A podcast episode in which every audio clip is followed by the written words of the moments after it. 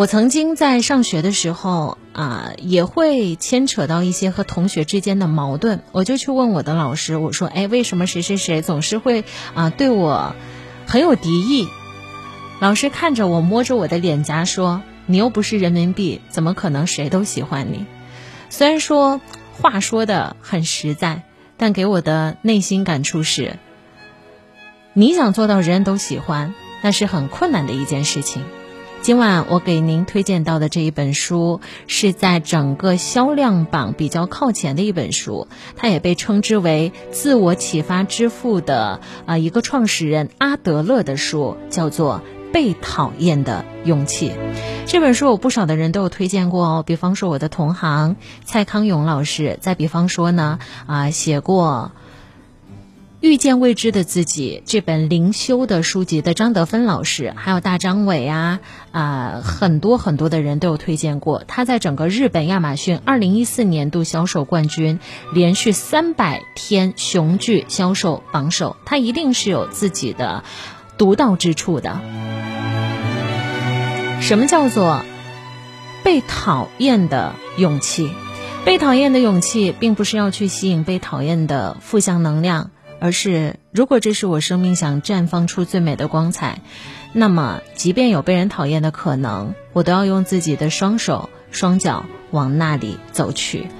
东莞大道有我的同事说，人生很多烦恼都是咎由自取。没错，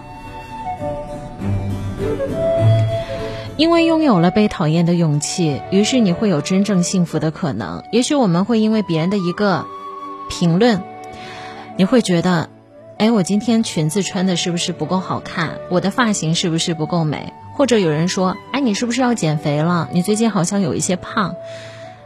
如果对于以前的我来说，我可能会很难过，回到家照一照镜子，在想，哎，我的身材管理为什么这么不好？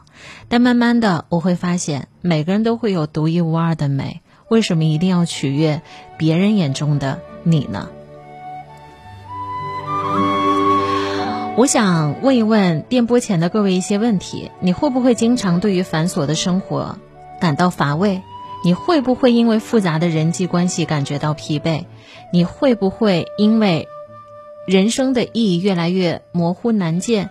我们怎么样可以在复杂的、繁琐的日常生活当中，用自己的双手去获得真正的幸福感呢？我猜这个答案应该会在《被讨厌的勇气》这一本书当中吧。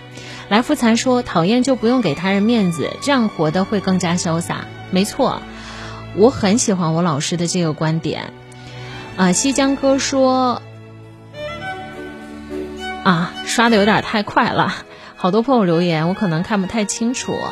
大家都在评论着这样的一个观点。没错，我很赞同你们每个人的意见。”被讨厌的勇气，被讨厌，别人的评论或多或少都会影响到我们。很少会有人完全不被别人的言语所左右。如果一个人可以练就到这么强大的内心的话，那我觉得他未来也是一个发展很好的人，因为他们的抗压能力很强。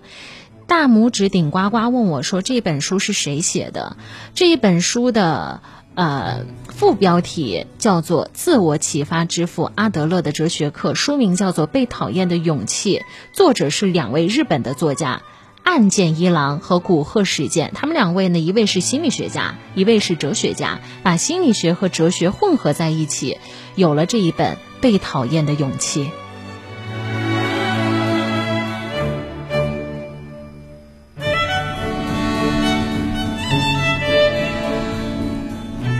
为什么想要跟大家分享这本书呢？是因为我们或许都会有内心很脆弱的一面，对吗？当你听到别人一些不是溢美之词的夸奖、一些讽刺、一些反感的话、一些让你无所适从的话的时候，我们会难过、会悲伤，但又有怎样呢？别人的话只是别人说的，他伤不了你我分毫，除非你跟我都认真了。张武张律师说：“值得看，提高自身的抗压能力。”哎，我反倒很佩服律师这个行业，因为律师会有不同的案件需要处理，在法庭上要为自己的辩护人说出来很多的观点，也许会被对方给抨击，但你的抗压能力真的很强，这是值得很多朋友去学习的。来，我们看一看，我有很多的听众朋友是看过这本书的，看一看大家对于这本书的评论是什么样的。有一个叫做艾米的朋友说，阿德勒的哲学给出了一个简单纯粹、让人心灵获得自由的方法，大部分人是无法全部做到的，但只需要多做到一点，你就会多有一点自由。作者通过最简单生动的对话，把这一个哲学思想表述的生动透明，读完之后会让我豁然开朗。